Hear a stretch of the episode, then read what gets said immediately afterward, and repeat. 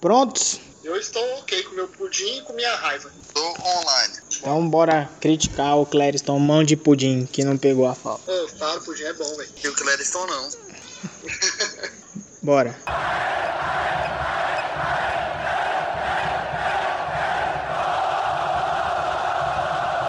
Salve, salve nação colorada! Está no ar o seu VilaCast, podcast para você que é torcedor do Vila. No programa de hoje vamos repercutir o que foi a partida jogando fora de casa contra o líder Santa Cruz lá no Arruda. Aliás, meu Deus, acho que voltamos para a nossa realidade. Mas ok, para cumprir essa tarefa comigo hoje, tá aqui o Luiz Fernando e o Michel, começando por quem é da casa e por quem você já está acostumado a ouvir. E aí, Luiz, quais são as suas primeiras palavras sobre o jogo do último domingo? Sábado? Sei lá, tô perdido.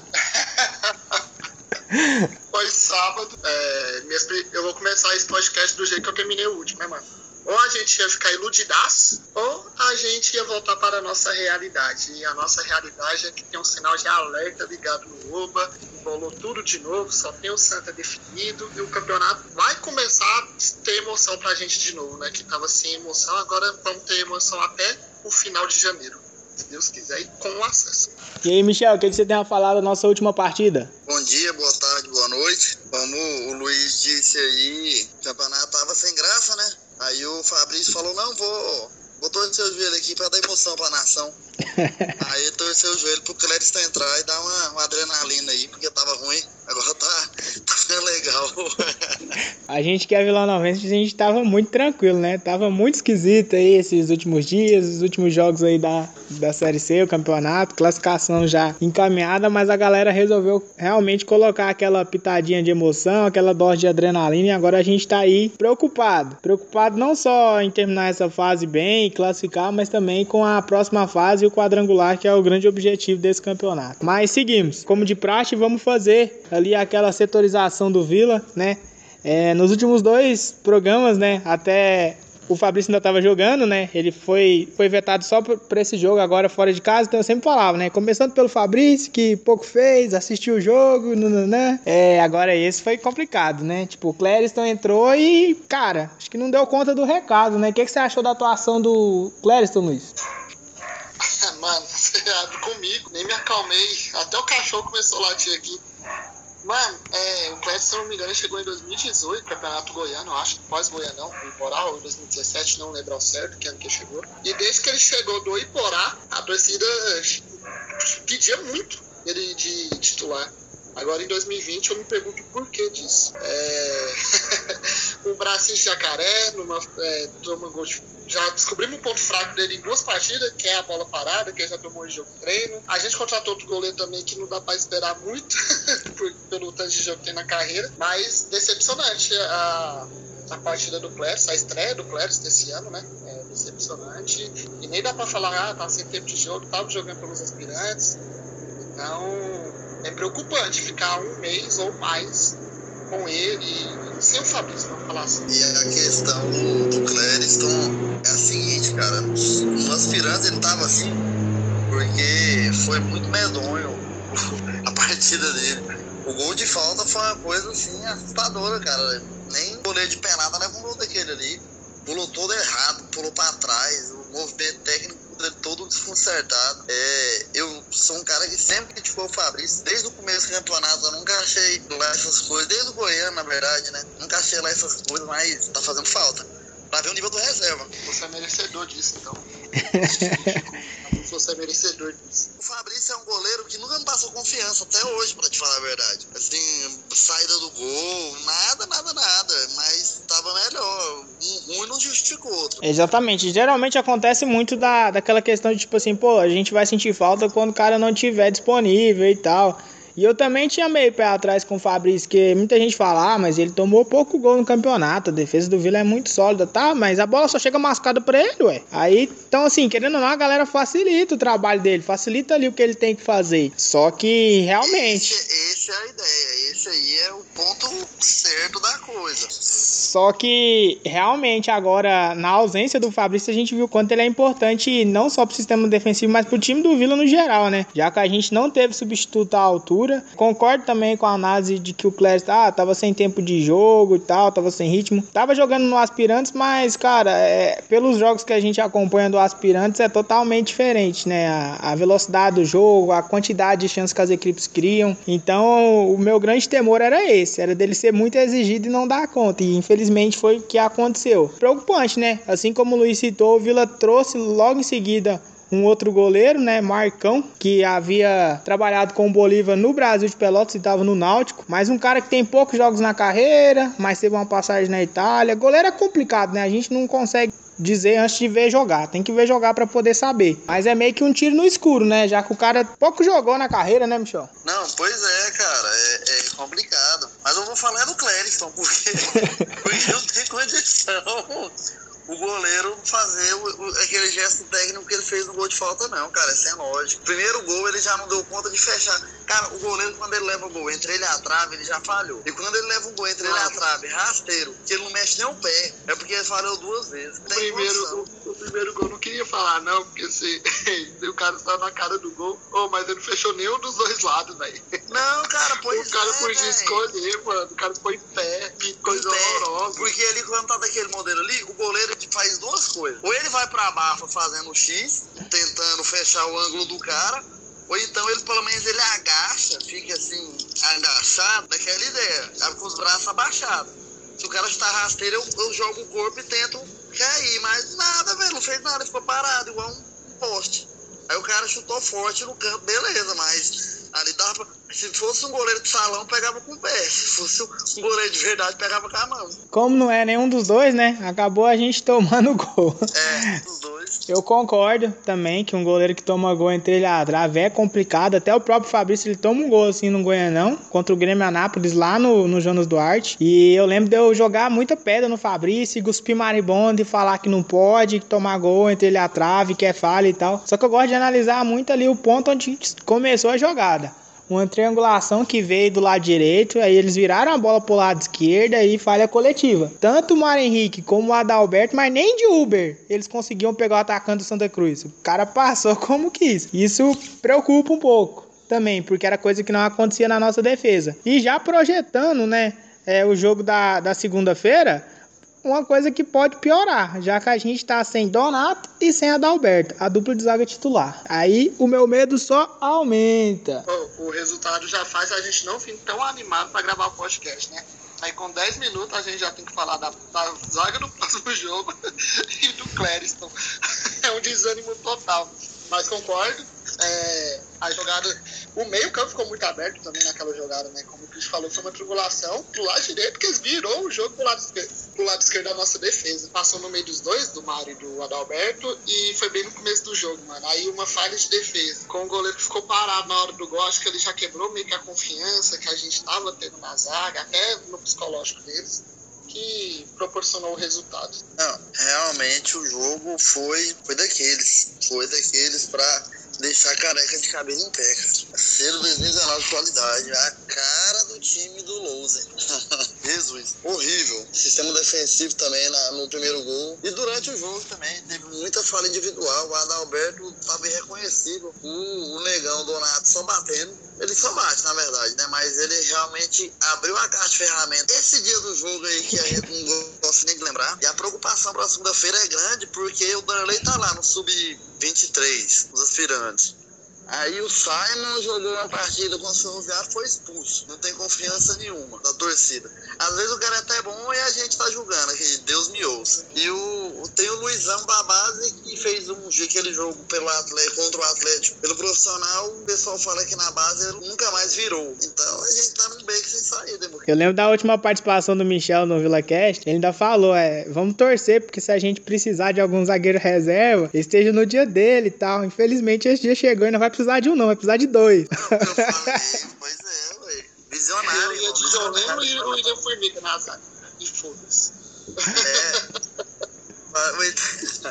Ou então você faz igual o São Paulo fez ontem. Você mete quatro zagueiros no campo no domingo. Você mete quatro zagueiros no campo e, e pronto, aí a linha fica a muralha. Não tá achando nem dois baixar quatro, chama. Não, mas pelo menos o cara na profissão, assim, tá escrito lá, zagueiro. Algo tem que ter quatro.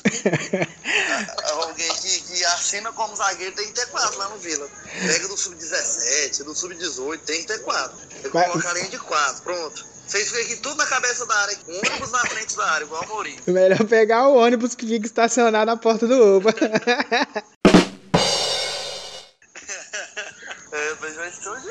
Não tem o que fazer, não. Mas vamos, Complication. vamos caminhar, vamos para as nossas laterais. Celcinho e, e Mário Henrique. Cara, o jogo muito abaixo, né? Assim, do Mário realmente eu não espero muita coisa. A gente sabe que é um lateral limitado, embora até tenha conseguido uma evolução, até, assim, de- da gente olhar e falar, é, foi uma peça que encaixou no sistema que o Bolívar adotou para a equipe, tanto taticamente como tecnicamente ali, né? Ah, junto com o entrosamento do, do lado esquerdo com o Thales. Agora a partida do Celcinho ali muito abaixo. Geralmente é um lado de desafogo do Vila. Eu acho que é o lado mais forte que o Vila tem. Eu acho que também ficou muito preso na saída de bola, né? A gente vai chegar lá na parte do meio-campo, mas pra mim o Bolívar errou. Eu até comentei isso no podcast passado. Falei, ó, eu acho que ele vai usar o Pedro Bambu que é um cara mais de marcação, mais de pegada de primeiro volante, e vai soltar o Dudu para fazer a função do Pablo, já que não tem o Pablo. Não. Ele manteve o Dudu ali de primeiro e o Pedro Bambu sem mobilidade total, né? Com aquela cintura dura tentando fazer a saída de bola e o Vila pouco produziu. Mas o que, que vocês acharam dos nossos laterais? O que, que pode ser feito para melhorar no próximo jogo, já que vai ter pelo menos a formação de meio-campo titular na próxima partida? Se eu fosse o Bolívar, coisa que eu não sou, mesmo jogando em casa, eu daria uma segurada, porque a gente vai estar sem as torres gêmeas, colocar nosso sistema. sistema nosso sistema defensivo vai estar sem dois jogadores, três, né? Bem importantes, contando com o goleiro. E eu daria uma segurada, cara. Não retrancar, porque eu não sou adepto a retrancar hora nenhuma, mas dar uma segurada no, no sistema defensivo ali, ser mais cauteloso. Porque é diferente, você chamar o adversário toda hora e ser cauteloso. Só só é lateral, que só sobe na boa, te fecha e tal. Eu iria assim. Mas como a gente sabe que o Bolívar gosta de jogar pra cima, dentro e fora de casa, então, filho, vai ser pau na máquina. Não tem nem conversa. Eu acho que pra gente criticar os laterais no jogo do Santa Cruz passa pelo meio campo, né? Não tem nem como fugir disso. É, concordo com o Cristo, o Bolívar errou na opção de deixar, manter o Dudu na posição dele, tinha que dar aquela investida com o Bambu. É, e defensivamente o Celso não complicou tanto, né? Como o Mário Henrique tomou o gol nas costas e fez a falta. Então, infelizmente cai muito na- nas costas dele também. Mas assim não complicou tanto e quando conseguiu subir ainda conseguiu fazer as assistências que faz, os cruzamentos. Ele cruzou uma pro Thales lá quando tava 1x0 ainda, que o Thales errou, que, meu Deus do céu. Então eu não critico tanto o Celso nessa partida. Jesus, mano, ele cabeceou todo torto, meu Deus. Eu Vamos cabeceou. chegar lá, Luiz. Ele assustou com a bola. Mas o, o Mário só teve, teve duas falhas cruciais, né? Que é a falta é, e tomou o gol nas costas. Mas é, que é isso do Mário Henrique. Ele não é um jogador bom e nem regular. Então, um momento ou outro ele ia falhar. Falhou quando podia, mais ou menos falando assim, né? Que ainda a gente tem uma gordura para queimar. Mas nos laterais passa muito, a queda dele passa muito pelo sistema de jogo do Bolívar com o Dudu de primeiro volante e o Bambu de segundo. Eu não, não pensaria agora na manutenção do Mário Henrique Felilha Formiga, porque eu não tenho nenhuma opinião formada pelo menino Formiga. Mas futebol é signo. É, Talvez Tem isso, né? pensar. Tem isso, mas o complicado do Formiga, porque é mesmo sendo um jogador que já teve trabalho com o Bolívar, veio lá do Brasil de Pelotas também, só que ele chegou, fez a estreia contra o Manaus e só, né? Na próxima partida o Mário já entrou, tomou a titularidade e tá aí até hoje. Então não sei se, tipo, é um cara que tem essa confiança toda igual a gente achou que poderia ter por ter sido um cara que já havia trabalhado com o Bolívar em outras oportunidades. Mas Sim, sim. concordo, acho que concordo. O futebol é cívico, o, o elenco do Vila é um elenco, entre aspas, limitado, não tem muitas peças, então aqueles que não estão produzindo vai abrir precedente para poder ser alterado. O negócio é que a gente olha para o nosso banco também e fica difícil falar, não, essa peça aqui no lugar dessa aqui talvez poderia dar certo. Então, realmente eu acho que as nossas melhores peças estão no time titular e é muito preocupante a gente olhar para o banco e não ter pelo menos dois, três caras que podem mudar uma perspectiva de jogo. Concordo com você, Christian, mas é complicado. Tudo, tudo a gente vai ter que falar hoje aqui, nossa, é complicado. Porque realmente deu uma, deu uma amargada. Tava adoçando demais, tava muito. Tava descendo muito fácil. Tava engolindo muito fácil esse, esse negócio aí. E tá, tá começando a, a ser vila que segue mesmo. Não, mas eu meio que tava esperando isso, mano. Na hora que a gente viesse, o, as lesões, os desfalques, que ia ser isso. Críticas, porque a gente tem 11, mano. E olha lá, nem 11. A gente tem 8 ali que, que, que dá pra jogar. Que não vai chegar lá. Mas o time tava jogando bem por causa de sequência. É, todo o time tava sofrendo por causa de Covid, de suspensão. O Vila nada ainda. Então, quando precisou entrar dois jogadores para substituir, já quebrou o esquema. Aí assusta mais ainda que no jogo que vem já é três, né? É só dois que muda do titular. Então é preocupante, sim, mas isso a gente alertava desde o começo do campeonato. Graças a Deus a gente criou uma gordura, mas eu quero ainda garantir essa classificação logo para me preocupar só no quadrangular, que meus 11 jogadores jogam seis jogos para me poder sonhar com acesso. Exatamente. E como é que é no quadrangular? Quem pontuar mais, os dois que pontuar mais e de volta, passou? Não, não. Quem fazer menos pontos passa. Ah, jovem. Tô perguntando se não tem nada antes. Não, não, não tem. São dois quadrangulares, daí os dois dois primeiros de cada grupo sobem e os líderes de cada grupo fazem a final. É conta simples. A gente vai chegar lá na parte mais final para poder falar da próxima ah, fase do quadrangular. Já fazem a final, legal. Já fazem a final. Então o negócio do quadrangular, como são é, seis jogos, né? Então é ganhar três em casa e buscar uma partida fora. Matemática simples, né? Mas na prática que complica. Mas ok. Vamos pro nosso setor de meio campo. É, a gente já apontou, né? Ao meu ver, ao nosso ver, o Bolívar errou ali de, de ter mantido o Dudu de primeiro volante e ter feito com que o Bambu tentasse fazer a saída de jogo, coisa que ele já mostrou que não dá conta. E o Alan Mineiro, o que, que a gente tem para falar sobre o nosso camisa 10, Michel? Ele tá grande, né? grandão, menino. Do mesmo jeito que sempre foi. a questão do, do, meio de campo, cara, era porque era a, a substituição mais simples de peças realmente era trocar o Pablo pelo bambu ali na situação. Porque não tem outro não. Só que ele fez uma mudança errada no, no posicionamento. Você falou primeiro pelo pro segundo volante. Agora se fosse um jogo mais tranquilo, fosse aqui no Oba contra o Imperatriz que tá perdendo de 7 a 0 aí podia usar, colocar o Alan e o Ema junto, podia tentar colocar mais dois atacantes, não sei o que. Mas como o jogo era mais pegado, tinha que ser o Pedro Bambu. Mas não da forma que foi, né? A questão é essa. A questão é que ele acertou na pé, nas peças, só, na, na, peça, né? Que é só uma. Foi certo a alteração por completo, porque ele deixou o Pedro Bambu solto. E o Pedro Bambu não dá conta. A gente sabe, ele é jogador limitado, ele tem vontade. Uma coisa ele tem. Vontade, muita. Ele é profissional. Ok. Pode aposentar. Só que, só que o futebol exige mais do que isso. E é isso aí, cara. Não, esse jogo é complicado, não é complicado. a gente não sabe, não tem nada. O jogo não, não tem nada assim falar, ó. Não, esse jogo, pelo menos, o Kaique entrou e jogou bem, que ele entrou e jogou mal. E geralmente era o que a gente sempre falava. Então não tem o que fazer, tem o que falar, né? Sobre a minha opinião do Bambu e do, do Jadei, o Alan Mineiro, mano, na medida do que foi o jogo, ele conseguiu ainda criar uma jogada ou outra é, na medida que foi o jogo, não que ele jogou bem, na medida que foi o jogo, ele conseguiu criar as jogadas. Por que, que eu falo na medida que foi o jogo, mano? Porque se tem hora ruim para tomar gol, toda hora é ruim, mas tem momento ruim, é no começo do jogo e no finalzinho do primeiro tempo.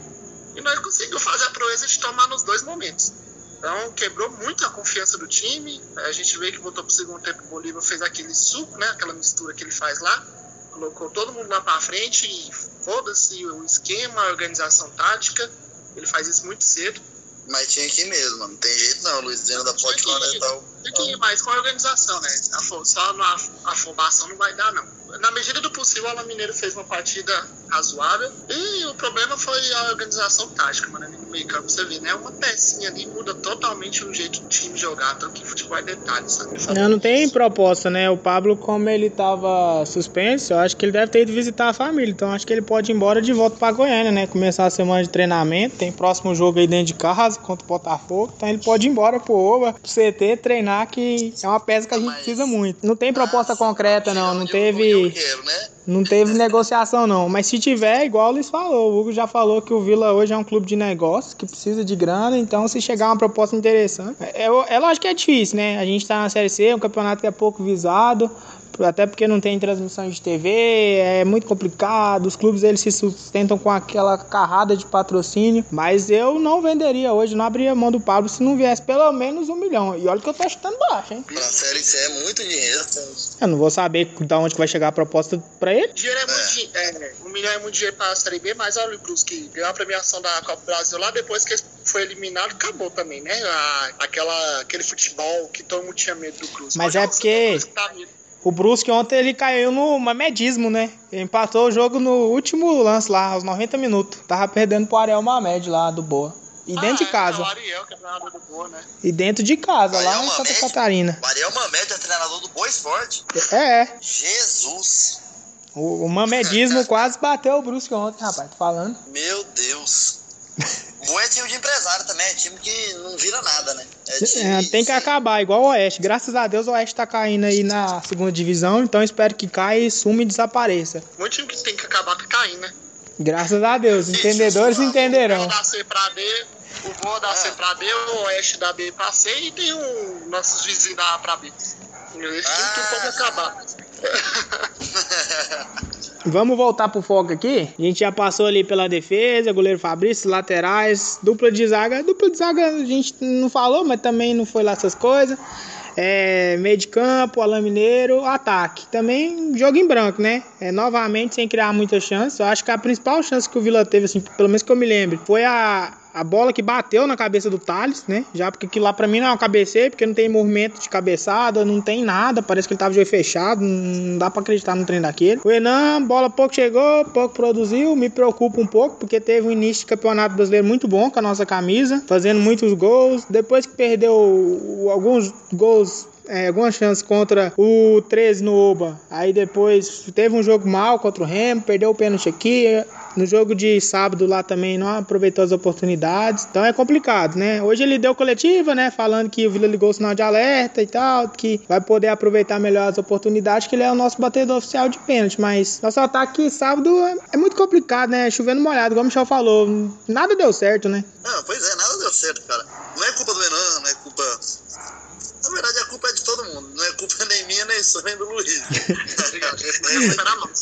é, essa que é a realidade. A culpa é de todo mundo lá, a culpa não é nossa. E o que a gente pode fazer, a gente faz. A gente compra camisa, paga o sócio, é, procura saber, interage. E é isso aí. E é difícil, bastante difícil. O ataque, cara, o Thales e o Rodrigo Alves já nas pernas dos dois. Então já, já, abri, já abri mão. E o Enan, velho, ele é finalizador. Se a bola chegar começar a chegar ele não guardar, aí ele tem que ir pro banco. Como não tá chegando, então não tem como criticar ele tanto. Ele sai da área, ele movimenta, ele tenta, ele procura, ele cria espaço, ele abre jogada, mas não dá. Ele olha pro lado, tem o Rodrigo Alves do tamanho do Alain Mineiro. Do outro lado, o Thales que pega a bola e sai correndo. E o Thales, ô oh, Thales, pelo amor de Deus. Uma cabeçada daquela, meu filho. Thales do céu. Faz uma alavanca, os dois pés travados no chão, velho. Cabeceia no chão. Só que podia cabecear reto, podia cabecear tirando o peso da bola, podia matar no peito e chapar no canto, podia fazer um trupicar e, e sair correndo e a bola ia entrar. Não dá não. Difícil. Dia tenebroso. Sobre os pontos, eu quero dar parabéns para a instituição Vila Nova Futebol Clube, que passou a temporada 2016, 2017, 2018, 2019 e 2020 contratando os piores atacantes no mercado possível. Então, parabéns por essa proeza. Vou ligar pro Guinness, que eu nunca vi um time passar tanta raiva na torcida por cinco anos seguidos no mesmo setor. E respeita, sobre... respeita o MA. Meu Deus, me deixa. E sobre o Enan, eu discordo, mano. A bola tá chegando. Ele teve chances. No Oba eu, empilho as chances aqui que ele já perdeu. Já isolou bola na cara, já errou bola cara a cara com o goleiro, já errou um pênalti que tá fazendo falta pra caralho esses dois pontos. Né? E contra o Santa, concordo, a bola não chegou. Mas a bola, quando tava chegando, ele não tava guardando. Tomara que ele volte reencontre o caminho das redes, como eu falei no podcast passado. Aí o Rodrigo Alves e o Thales, mano, ah, velho, eu nem critico, eu procuro nem criticar tanto que eu sei que o, o reserva imediato é o Francis. Então, vou nem abrir a boca para falar desses dois, mas uma lástima, novamente. A gente vai chegar lá no nosso próximo bloco. Mas essas partes da, da alteração me dá uma vontade de falar que vocês não têm ideia. Meu Deus do céu. Meu Deus do céu. Mas... Dá uma vontade de puxar o momento mexer e acabar o podcast, né? Quando chega é. up in the middle of the night and I noticed my girl wasn't by my side. Could've sworn I was dreaming, for her I was feeling, so I had to take a little ride. Backtracking on these few years, trying to figure out what I do to make it go bad. Cause ever since my girl left me, my whole life came crash, crash, crash, crash, crash, crash, crash, crash.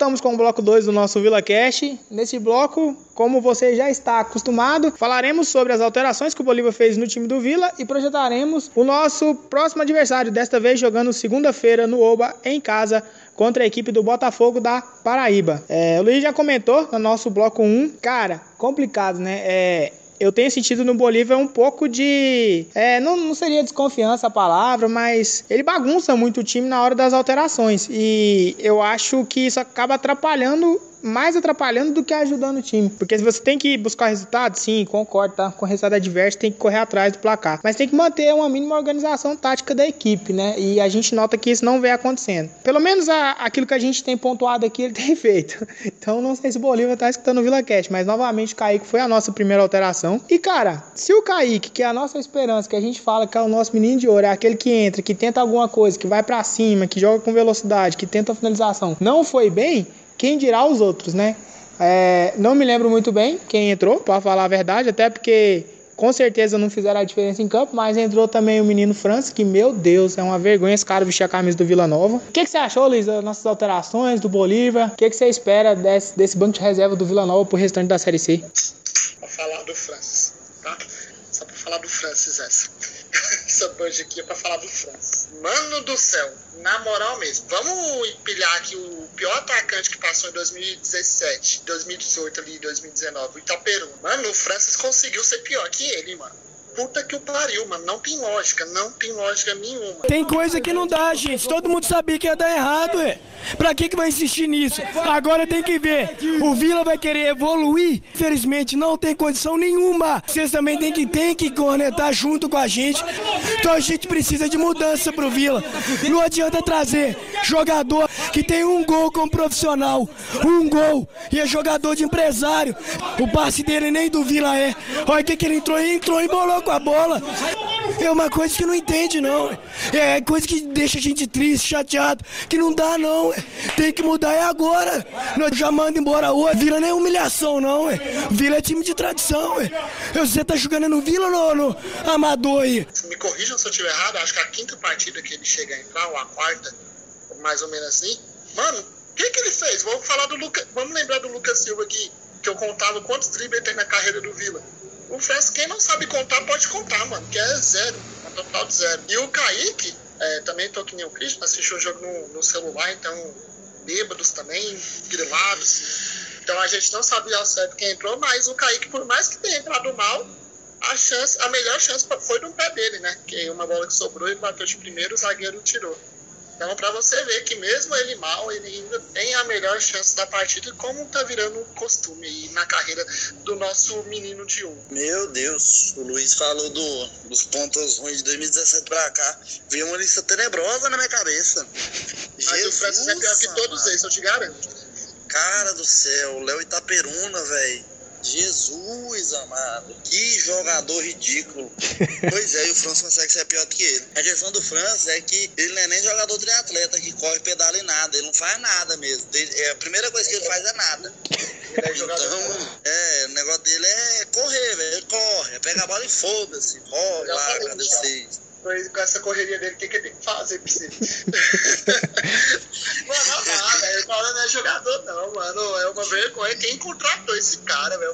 Oh, é o momento que eu mais fico puto no podcast, mano. E o pior, ele vai jogar todos os jogos até o final. Eu fico muito de. Na base não tem um ponta burro, não? No lugar dele? Tem, tem, velho. Não é possível. Porque pra Mas... pagar o salário pra ele é melhor colocar alguém da base por mim pra trazer o Helder de volta e colocar de ponto no lugar dele pra prosperar.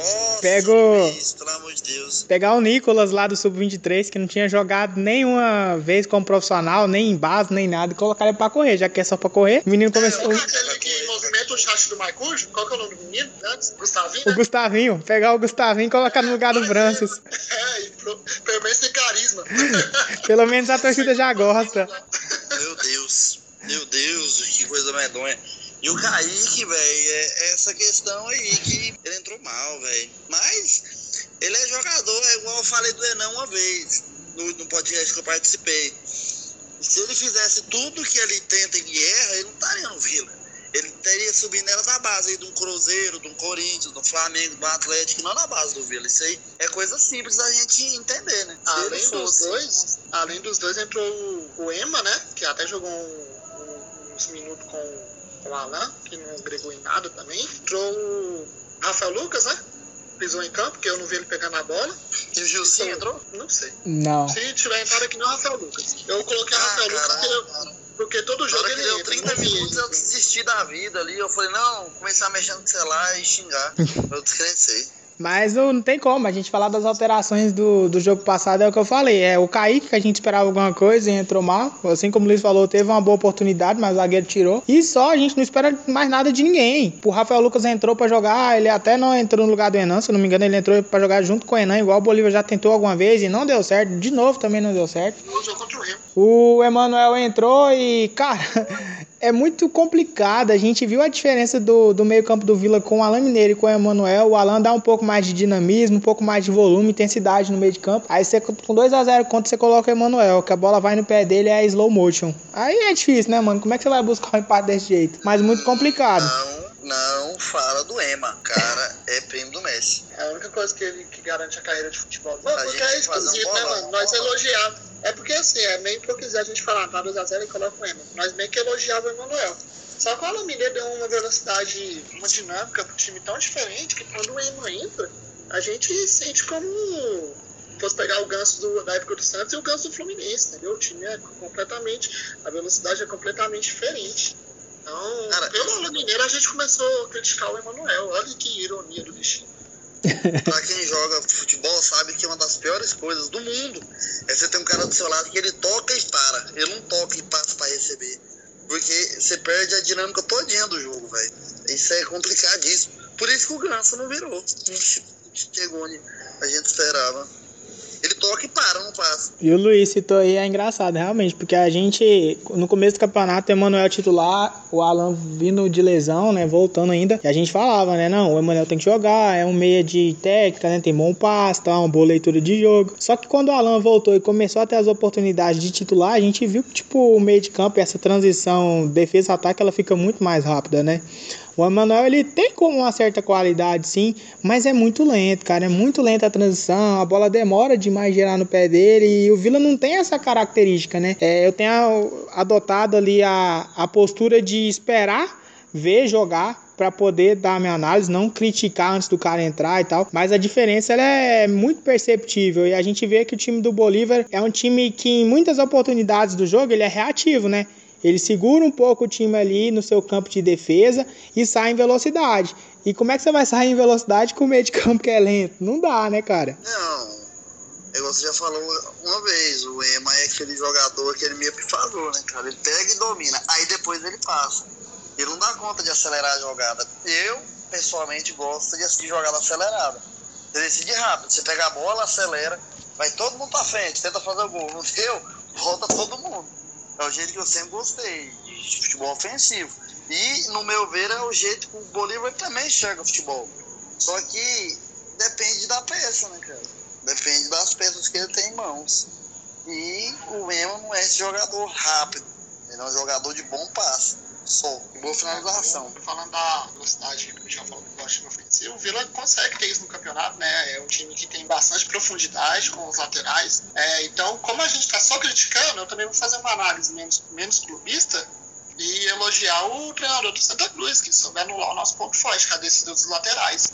Então, também passou pela boa, pela boa formação tática que o Santa usou contra nós, sabendo que tinha cinco desfalques, que o jogo deu uma equilibrada ali, mas explorou os pontos fracos da gente e anulou nosso ponto forte. Então também tem que dar um pouco de mérito pro Santa Cruz, mas não tira a ruindade do Thales, do Rodrigo Alves, do França. Eu só tô falando que tem que dar um pouquinho de crédito pra lá também. Não, com certeza, né? O Santa Cruz que trouxe o Marcelo Martelotti de volta, que é um treinador que já tem histórico de, de ser um bom treinador, principalmente lá no Santa Cruz, né? É, conseguiu alguns feitos positivos lá pra torcida dos caras. Então, assim, é um cara que já conhecia o clube, um cara que já estava totalmente adaptado e estudou os pontos fortes do Vila e conseguiu anular, né? Anulando os pontos fortes do Vila, mesmo com o time todo desfalcado, conseguiu se sobressair, né? O Santa Cruz é um time que tem um elenco pra Série C, ao meu ver, muito bom, né? Tipo, tem muita peça boa que tava fora, sim, tinha. Mas você vê, a gente tomou gol do Lourenço, que até pouco tempo tava no Havaí jogando uma Série B, e do Chiquinho, que na Série C a gente sabe que consegue jogar, né? Então ficou muito uma, uma disparidade muito grande, né? Com a equipe do Vila. O Vila não tinha esse banco de reserva para poder suprir a necessidade, né? Meu Deus, o Chiquinho aí, seu gol de Chiquinho de camisa 10. Nossa, ele seria a melhor 10. Tava lá, pegou uma bola parada e meteu o tucho. Então é isso. Time, time ilimitado tem que ter bola parada, que o Pé sempre fala aí. É, falta tem que sair gol, mano.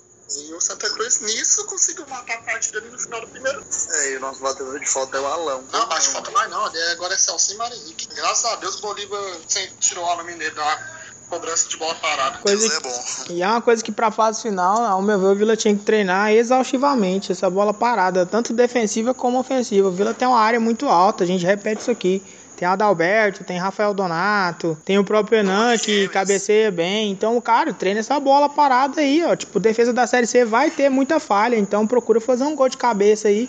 Que numa situação de um jogo fora de casa, ou até no Obo, um jogo amarrado aqui, um gol desse, você acaba fazendo com que a partida ela flua a seu favor. E o Vila, infelizmente, não acertou nada de bola parada, nem no último jogo em casa, no Oba, contra o Remo.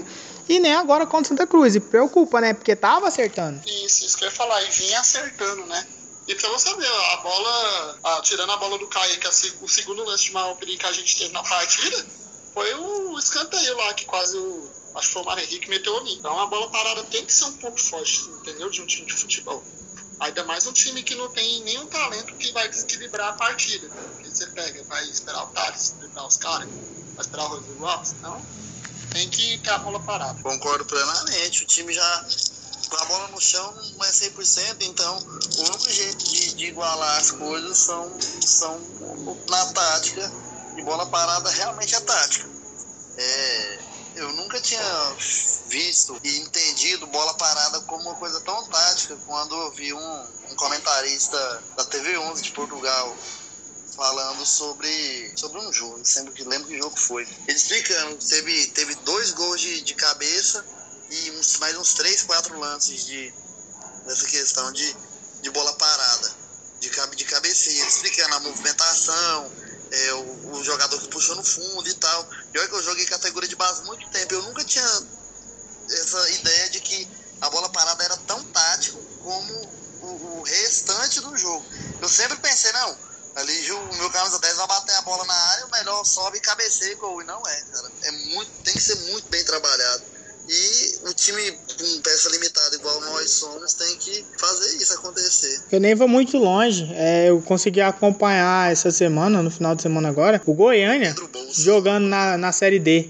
Goiânia jogando na Série D, eles venceram em casa o time do Águia, lá do Mato Grosso do Sul, e três gols de cabeça. Três gols de bola parada em três escanteios. Ou seja, é coisa que é treinada. Tipo, o mesmo zagueiro fez dois gols. Então, assim, é o cara que com certeza ele tá treinando. Fala, ó, você vai ficar aqui no primeiro pau, fulano puxa no segundo. Aquela jogada raspadinha no primeiro pau que já pega, mata a defesa. Então, cara, treina isso, entendeu? É igual eu sempre falo, independente da série que o Vila tá, o Vila tem que usar essa bola parada aí, porque é é chance de gol. Tanto essa bola parada como as finalizações de fora da área, né? Na volta do Alan a gente espera que ele usa isso também.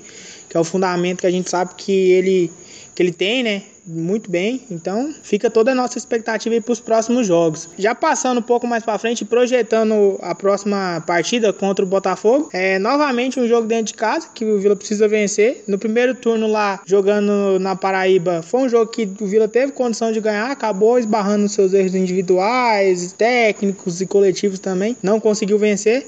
E agora, pelos últimos resultados, né? O Vila que agora foi ultrapassado pelo Remy, é o terceiro colocado do grupo tem que vencer, né? Tem que vencer para poder encaminhar essa classificação e tirar essa preocupação que tá na nossa cabeça. Eu não, não espero muita coisa, então o que vier é lucro. Sincerão 2.0. Ah, não, mano, mas assim, é, o, o Vila já era pra estar tá classificado, mano. Se eu não me engano, a gente não comemorou nenhum empate, né? Não. Eu acho que tirando do Manaus na estreia, todos os empates a gente ficou com gostinho de derrota. Então, são pontos que está fazendo falta, mas agora temos Botafogo em casa, que é a nossa penúltima partida em casa, na fase de grupos. E já vai sair para pegar o Imperatriz e o 13. O 13 eu não espero o jogo fácil, eles vão chegar bufando ou para entrar no G4 ou para fugir do rebaixamento. Então tem que fazer esses seis pontos. O Imperatriz é obrigatório. E o Botafogo também vai ser um joguinho difícil, que eles vão jogar a última esperança de classificar deles, né? Se perder já vai ficar longe. Então é Virou outra decisão, Christian. Eu falei que era 6, virou 7 agora. Virou 7. Então tem que pontuar e, e vencer, né, mano? Os dois próximos jogos são de suma importância fazer 6 pontos. Sim, Tava olhando aqui o, o elenco do Botafogo, não tem ninguém de conhecido, assim a não ser o Felipe Goleiro. De resto, é um time completamente Série C mesmo. Aquele, então... aquele, bichinho, aquele bichinho do Santa Cruz, você falou, acho que ele fez o gol da vitória do Paysandu, do Paysandu Salatiel, né? Você falou? Fez Salatiel. o gol de pênalti. Eu lembrei de você na hora aí que fez o gol da vitória do Paysandu contra o Jacuipense de pênalti aos 50 minutos. Do Remo? É do Remo? É do Remo. É, joga no Remo. É, é do Remo, então. Então eu lembrei é. dele na hora quando você quando falou. Tá vendo? Aqui é cultura, mano. É... Se eu não me engano, é se eu não me engano, o Ramon, que jogou no Vila, tá lá no Botafogo. A não ser, a não ser que ele saiu, mas estava lá no, no início do campeonato. Mas é um time Ramon, muito abaixo. Ramon do Inter? Não, Ramon atacante, Ramonstro. Ah, nossa, meu Deus, me enganou. Tem outro bicho lá que jogou no Vila também, da época do Ramon. Tem outro lá. Vou, depois vou pesquisar o site, mas tem outro. Fica aí todo o nosso interesse. Fica aí todo o nosso interesse pelo próximo adversário. Mas é aquela, a gente quando vem de derrota, vai jogar salcado, cara, bate aquela preocupação na consciência, a gente só fica pensando no Vila, no que, que o Vila pode fazer para melhorar. Outro é... conhecido que eu achei aqui, ó, o Fred, zagueiro que jogou no time ali da, das mocinhas, é, batedor de falta, não sei se vocês lembram, vocês lembram dele. Lembra, é o zagueiro que é lembrado só porque bate falta, igual o Rafael Vaz. É, esse mesmo, esse mesmo tem mais nenhum aqui que eu conheço. Então é isso. É, caminhando para a nossa parte final, fica aí todas as nossas condolências. Espero que o Vila consiga realmente trazer do Oba segunda-feira os três pontos, encaminhar a classificação, tirar essa preocupação da nossa cabeça.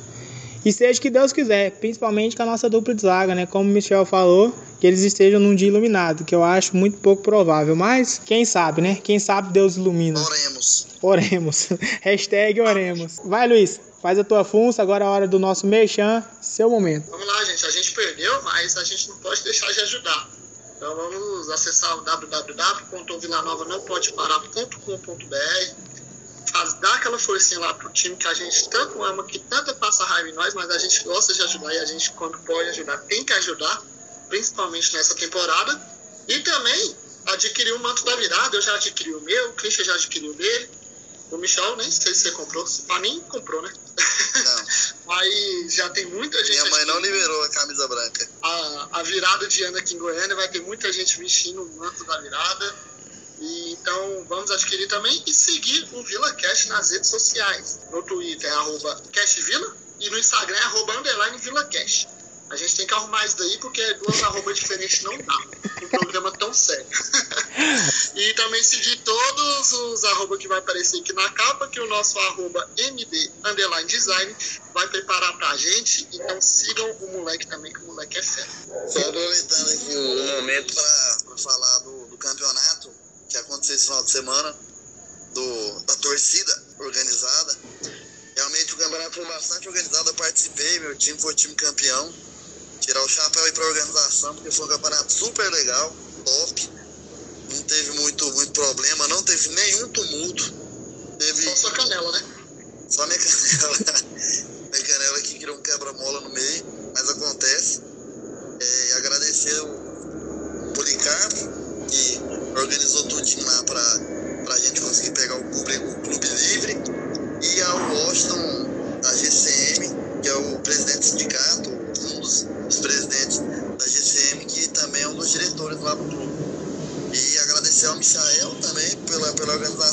foi, foi top, sou campeão.